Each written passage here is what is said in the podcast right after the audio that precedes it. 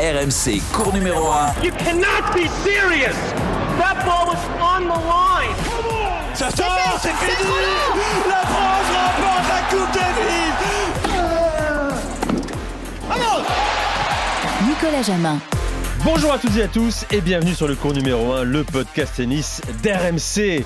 Un cours numéro 1 historique, bien sûr, aujourd'hui, car il y a un Espagnol qui a écrit son histoire, qui a écrit l'histoire avec un grand H. On va en parler avec, à droite de la chaise, un homme en convalescence après 15 jours de shoot d'émotion et de nuit blanche. Bonsoir et bonjour, Eric Salio. Bonjour à tous.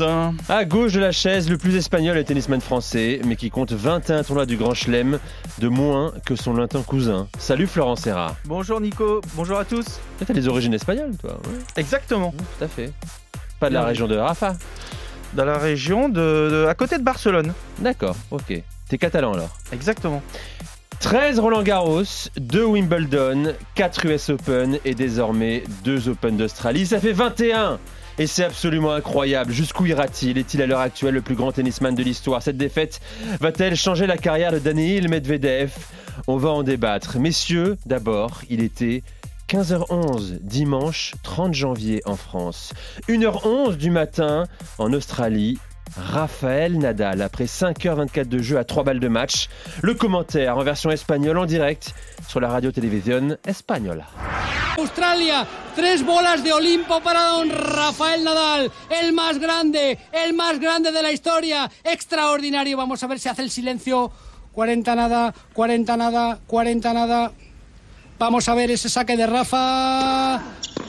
Ahí está la derecha de Rafa Nadal, la derecha de Medvedev. Va, llega, no llega, no llega, no llega, no llega, se acabó, se acabó, 2-6, 6-7, 6-4, 7-5, casi 5 horas y media de partido, Nadal pisa terreno inexplorado, el primero en alcanzar los 21 títulos, grandísimo, grande Rafa, muy grande, increíble, inconmensurable, irreductible, indomable, imparable, inmenso. Rafa siempre vuelve, infinito.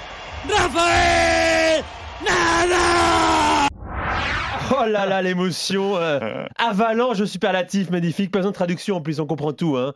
Euh, il dit Muy grande Rafa, le plus grand, le plus grand du jeu. On va en parler dans un instant. Moi je dis que Bien sûr. Eric a trouvé son maître. Ah, clairement. Mais attends, on n'a pas vu de Français encore en- gagner un grand chelem. J'attends de voir à, Eric. à la télévision espagnole, Alex Correggia était en larmes. En larmes. À un moment, le commentateur vedette donc, euh, décrit la scène et on lui dit Alex, Alex. Et il ne peut pas parler. Je suis en larmes. En C'est larmes. génial, c'est extraordinaire. génial. Alors, alors, je dois avouer que c'est euh, personnellement l'une de mes grandes émotions tennis. hein. c'est au panthéon de mes émotions, euh, sport que je suis depuis maintenant euh, quasiment euh, 30, euh, 35 ans. Je sais pas, je mettrais Federer 2017, c'était fou. Son comeback. Federer 2009 à Roland Garros, parce qu'on l'a vécu sur place aussi, c'était Mm. fou. La Coupe Davis 91, Ouais. Malmö peut-être également, Coupe Davis, équipe de France, euh, Butch Culti. Mais où vous situez euh, cette victoire de Nadal, qui est un double comeback, on va en parler, dans votre panthéon euh, d'émotions sportives et tennis, euh, Flo C'est vrai que toi, ça t'a pas touché, hein, c'est possible. Si, hein. si, ça, ça- ça me touche parce que connaissant Rafa, je l'ai joué. euh, je sais que, d'ailleurs, il l'a dit, c'est une de ses plus belles victoires. Je pense qu'il va le mettre dans le top 3. Mais chez lui, personnellement, tu as aussi son premier Roland.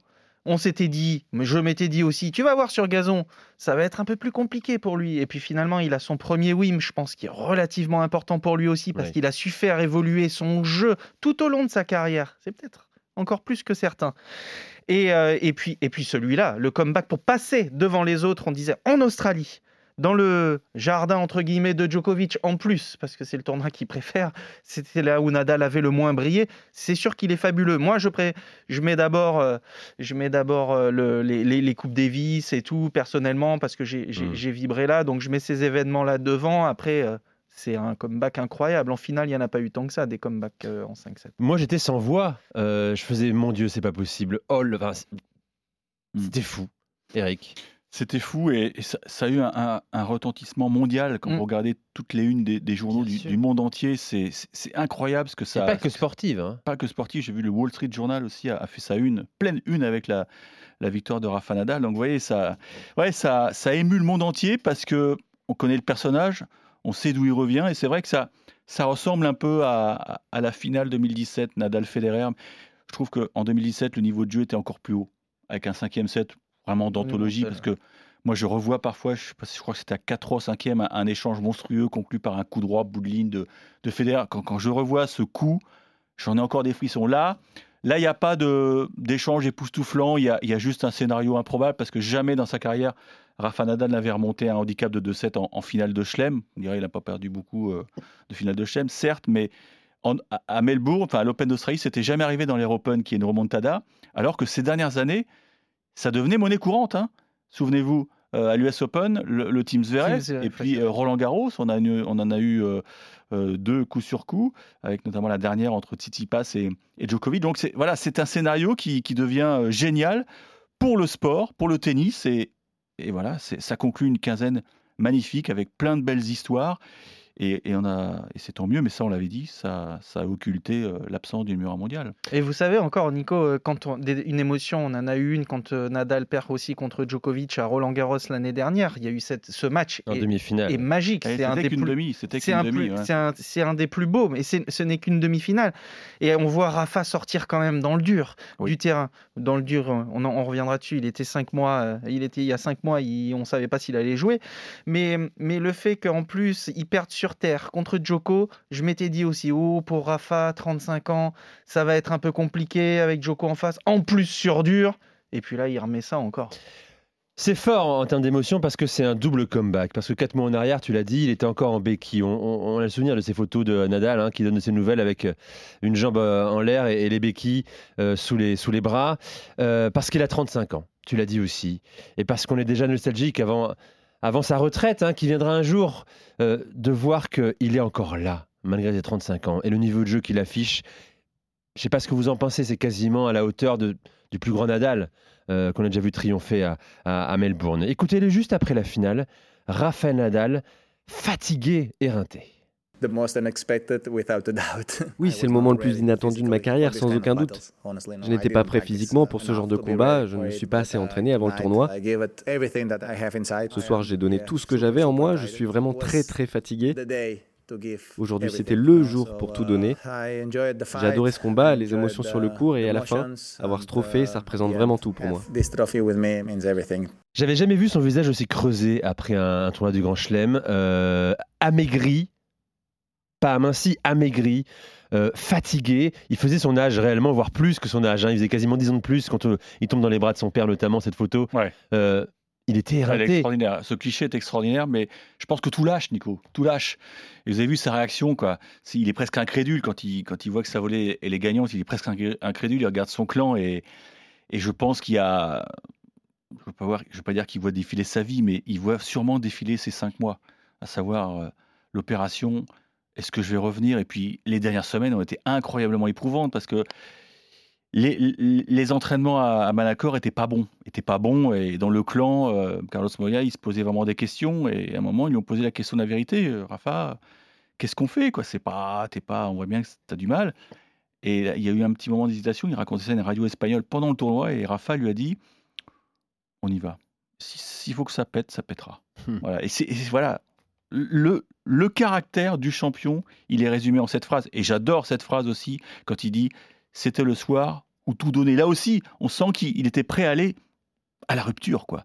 Et c'est ça qui est magnifique. Il connaît parfaitement son corps, mais là, c'est une prouesse physique, mentale qui est, qui est, juste exceptionnelle. Et technique également, bien sûr. Ouais, technique. Euh, bah, c'est vrai que tu parlais de amaigri tout à l'heure, mais euh, sur Chapovalov, il perd quand même 4 kilos aussi. Moya euh, l'avait dit quand même sur ce match-là. Il a le petit coup de pouce d'avoir. Il perd 4 kilos sur ce match. C'est déshydraté. il, ça il... arrive souvent, Nico, en oui, Australie. moi, une fois, Fabrice Santoro avait joué un match de 5 heures. Il dit Je me suis pesé, j'ai perdu 4 kilos. Mm. Mais il a la chance de pouvoir récupérer deux jours avant de jouer en indoor euh, contre, contre Berrettini. Ça lui a peut-être fait un petit peu de bien aussi. Moi, je reviens, c'est vrai, mental, physique, mais je reviens sur la prouesse technique aussi, parce que j'en parlais tout à l'heure, l'évolution de son jeu. Mais euh, on ne le voyait pas au début de sa carrière, faire autant de slices de revers, mm. faire euh, autant de, de, d'enchaînements au filet, venir la balle de match la chercher au filet. Euh, je trouve le service qui a sans cesse évolué tout au long de sa carrière, c'est, c'est aussi ça, que quand tu le vois jouer comme ça, de cette manière, avec ses changements par rapport au, tout début, lorsqu'il gagne Roland, euh, bah, il a su faire évoluer son jeu tout au, tout au long pour, se, pour optimiser tout ça, pour être le meilleur. C'est un mec qui, qui ne panique jamais, mm. parce que tu parles de son service. ses pourcentages de première balle euh, pendant deux sets sont horribles. Catastrophiques. Horribles. Et voilà, et, il trouve des solutions. Euh, et c'est là qu'il faut être fort, parce que là, tu te dis, oh je suis en train de passer complètement à côté, je sers comme, comme un 15-4, et c'est comme une finale de Schley, il connaît l'important du match, et non, il se remet dans, le combat. Et puis, il y a, le tournant du match, il faut en parler. Quoi. C'est à 3-2 au troisième, il est à 0-40. Là, le match, il peut être plié dans la seconde. Hmm.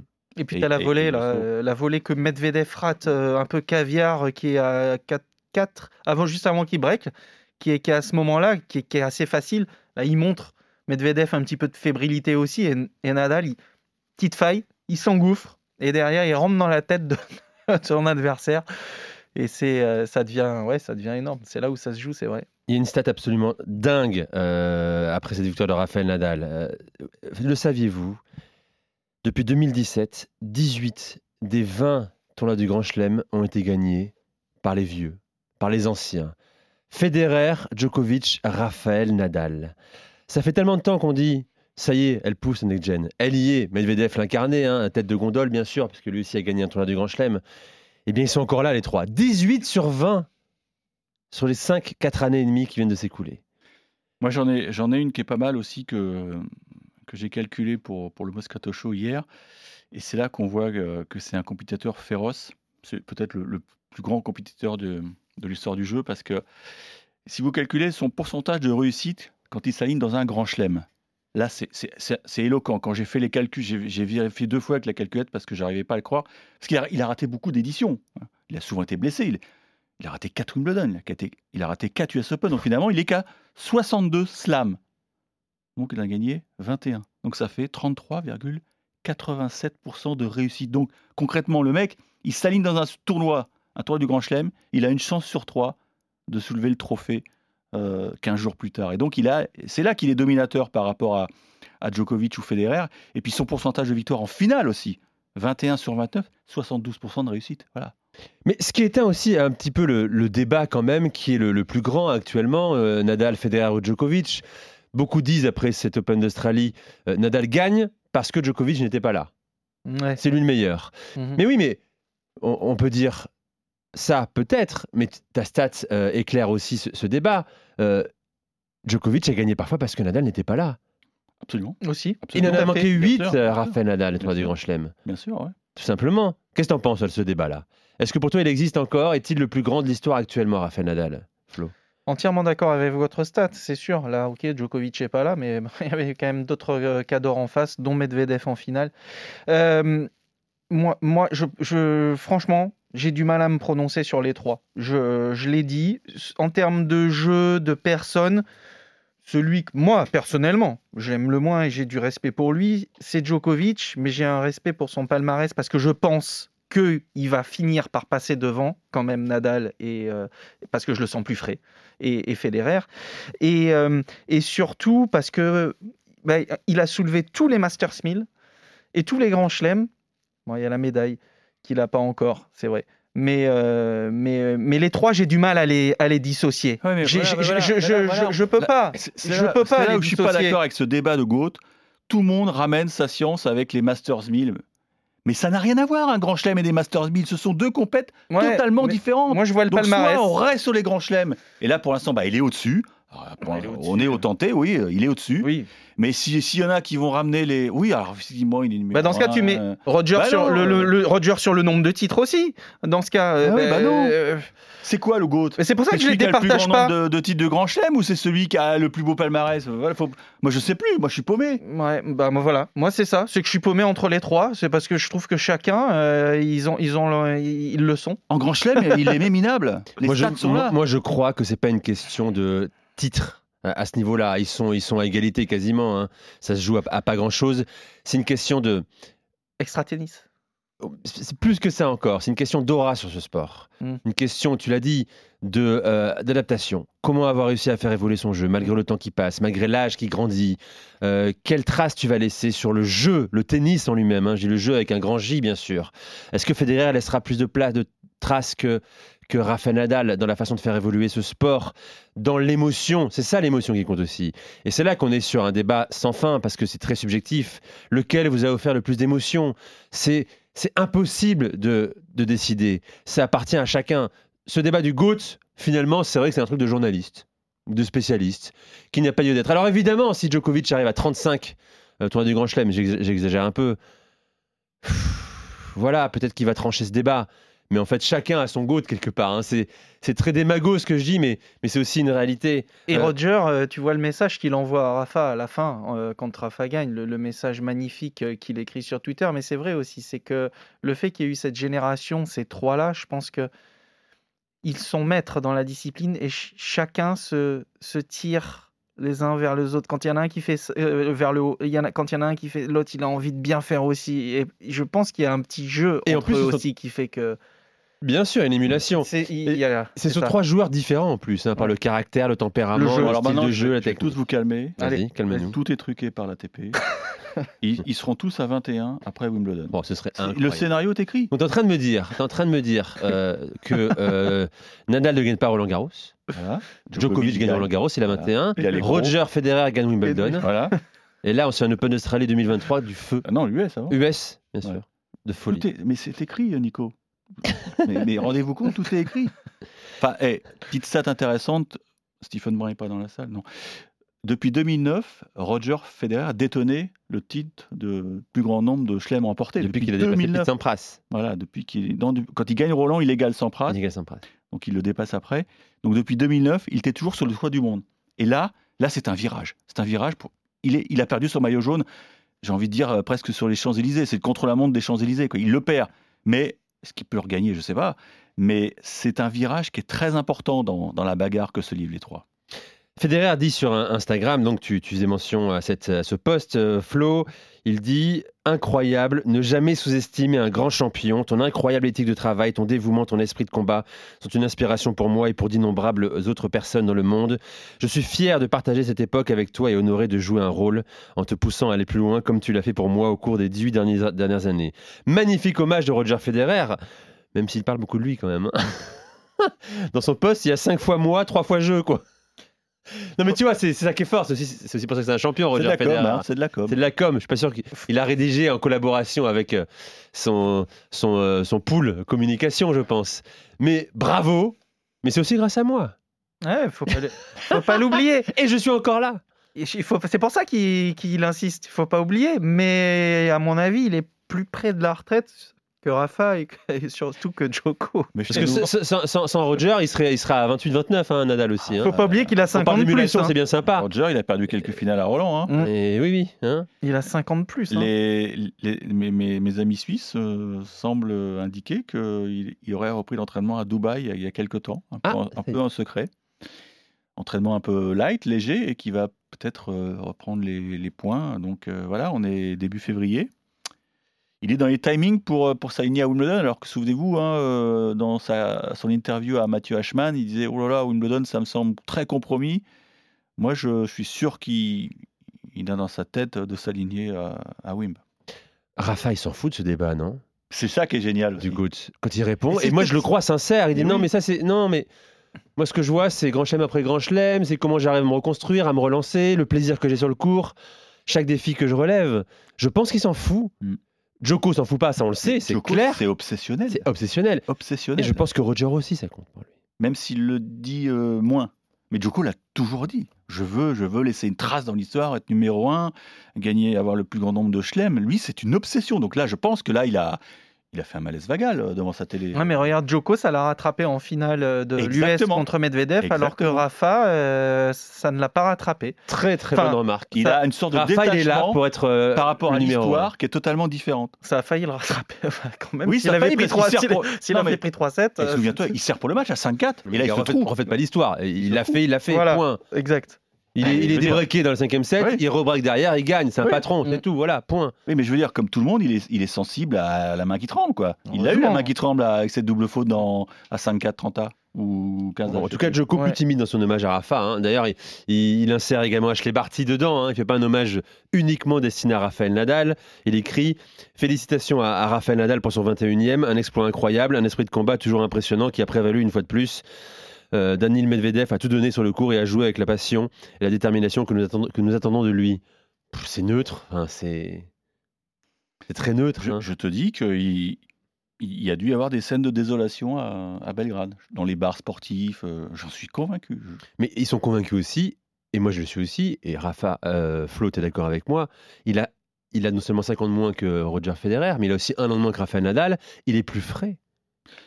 Là, il va être en mission. Si le Covid, si son passe vaccinal lui permet, mais toi, deux secondes à la place. Parce que là, il faut qu'il soit positif hein, pour jouer euh, Roland Garros. Hein. Deux secondes à la place de Djokovic lui, on lui a piqué un titre dans sa tête. C'est un peu comme euh, Lewis Hamilton, euh, son hmm. dernier Grand Prix.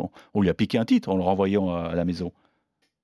C'est ça qui est extraordinaire. C'est pour ça qu'il a, il, il, y a un désir de vengeance qui, qui doit être euh, c'est ça. terrible. Je pense que dans la tête, là, il a envie de marcher sur tout le monde. On va voir comment il a digéré après mentalement. Je pense c'est surtout ça, comment il va reprendre à Dubaï déjà.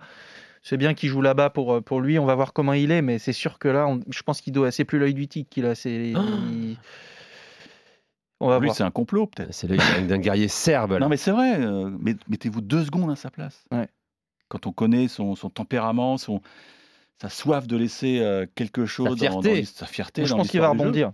Mais, bien sûr. Ok, il va, rebondir, mais peut-être qu'il ne pourra pas rebondir, ce garçon, Novak Djokovic. Parce que, encore une fois, on, connaît, hein, euh, la ministre des Sports, déléguée au sport, l'a dit, ils seront intraitables, les Français, quant à l'accueil d'un joueur non vacciné à Roland Garros. deux solutions. Soit il se vaccine, il le fera pas soit il euh, chope le Covid euh, courant début mai ou fin avril, ce qui pourrait éventuellement lui permettre de jouer Roland Garros. Mais bon, on va se reposer les mêmes questions dans deux mois et demi, trois mois seulement. Ça va aller extrêmement vite. Messieurs, parlons de Danil Medvedev, qui n'a pas aimé son dimanche soir à Melbourne. Il est arrivé en conférence de presse à 2h30 du matin. Il était très amer. Je vais juste vous donner un petit exemple. Avant le service de Rafa, même dans le cinquième, ce qui me surprenait, c'est que quand un spectateur criait Allez Danil, mille personnes réclamaient le silence, mais avant mon service, je n'ai pas entendu ça.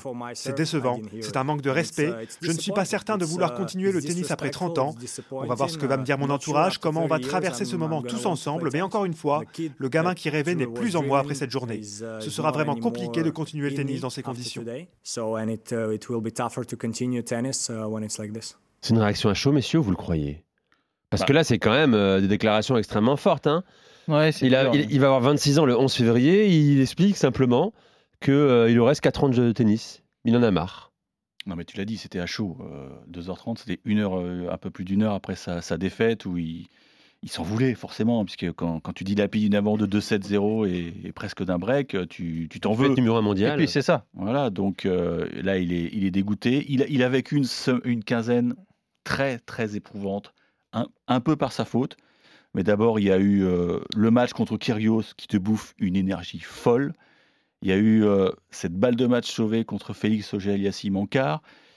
Il y a eu cette, cette attaque contre l'arbitre. L'arbitre. Mais... Qui, a, fait, qui, a, fait, évidemment beaucoup de bruit en Australie et, et il s'en tire bien parce qu'il aurait pu prendre euh, peut-être un, petit, un petit jaune orange. Hein. Donc il va, la, il va la chercher, cette euh, ambiance contre lui. Tu vois, c'est il y en a qui aiment bien voir ce style de joueur qui s'exprime et tout. Ça change d'un joueur qui dit rien, euh, qui, qui, est très neutre. Mais il se provoque aussi un petit peu les sifflets de, de, des Australiens qui vont préférer Nadal que que, bah, que lui, tout simplement. T'imagines si Joko euh, avait réagi comme lui euh, en demi-finale face à l'arbitre Le tonnerre de critiques. Ah, bah, évidemment.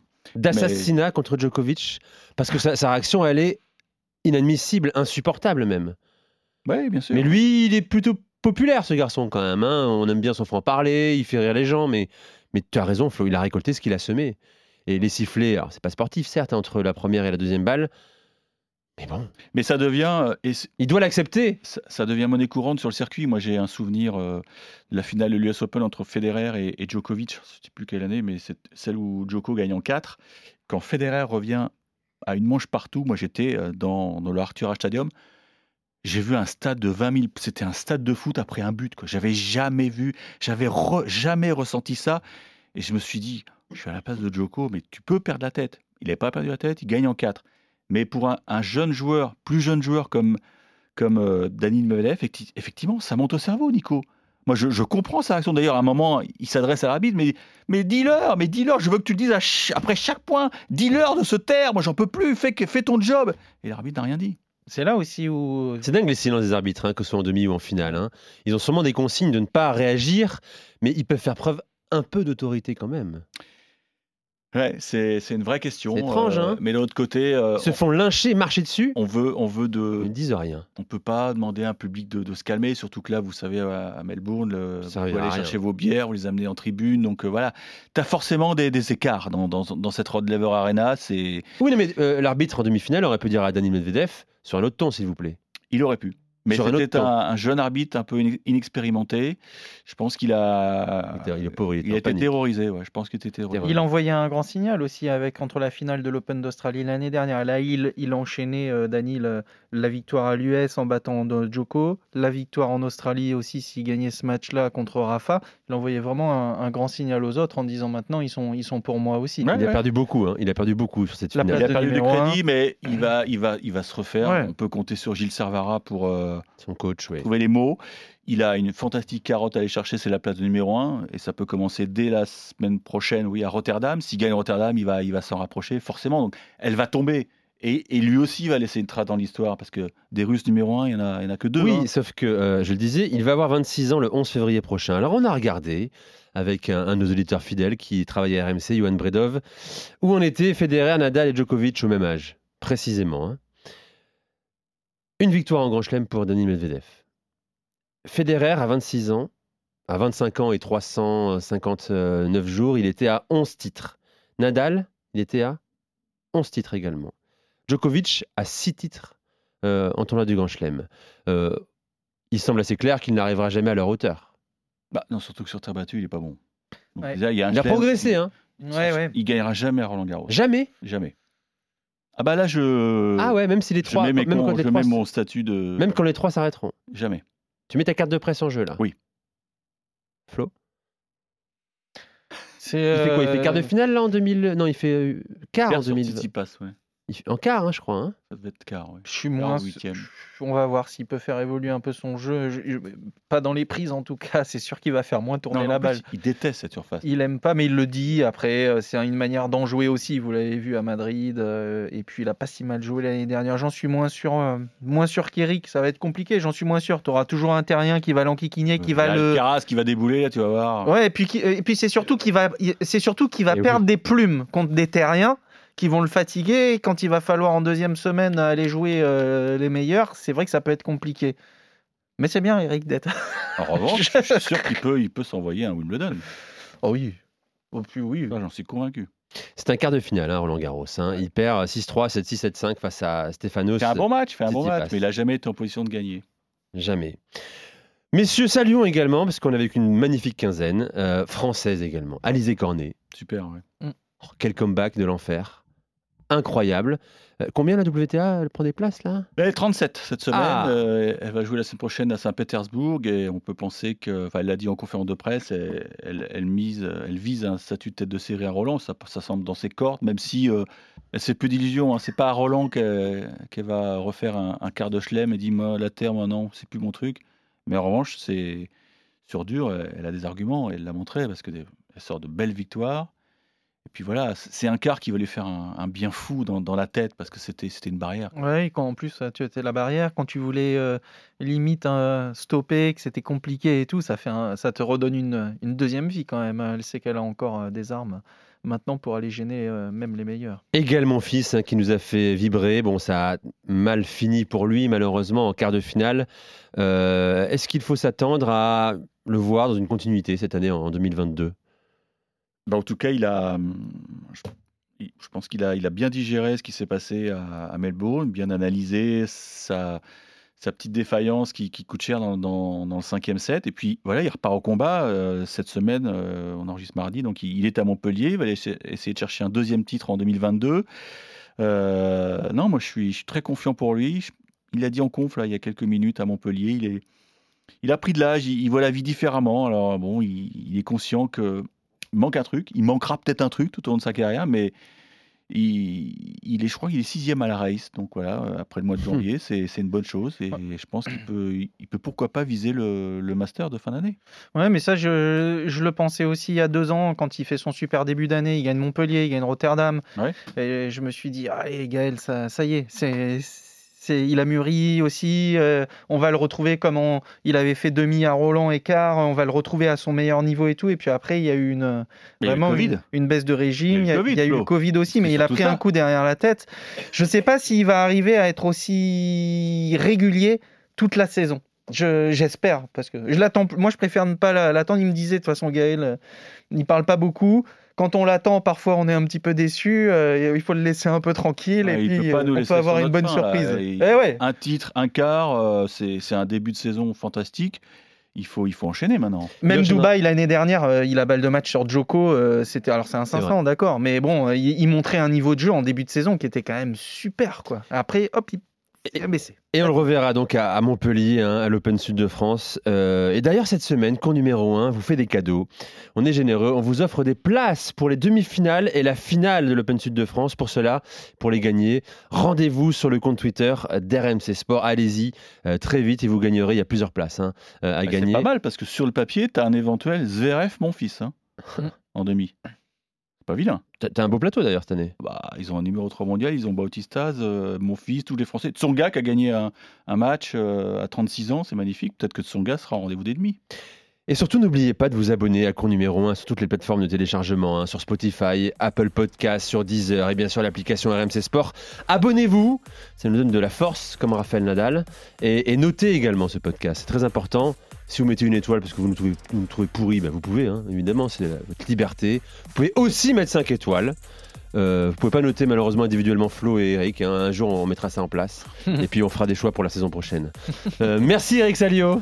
Merci à vous. Merci, Flo Serra. Merci. également à Arthur Robert à la production. Très bonne semaine de tennis à tous. On est de retour oh mardi. RMC, cours numéro 1.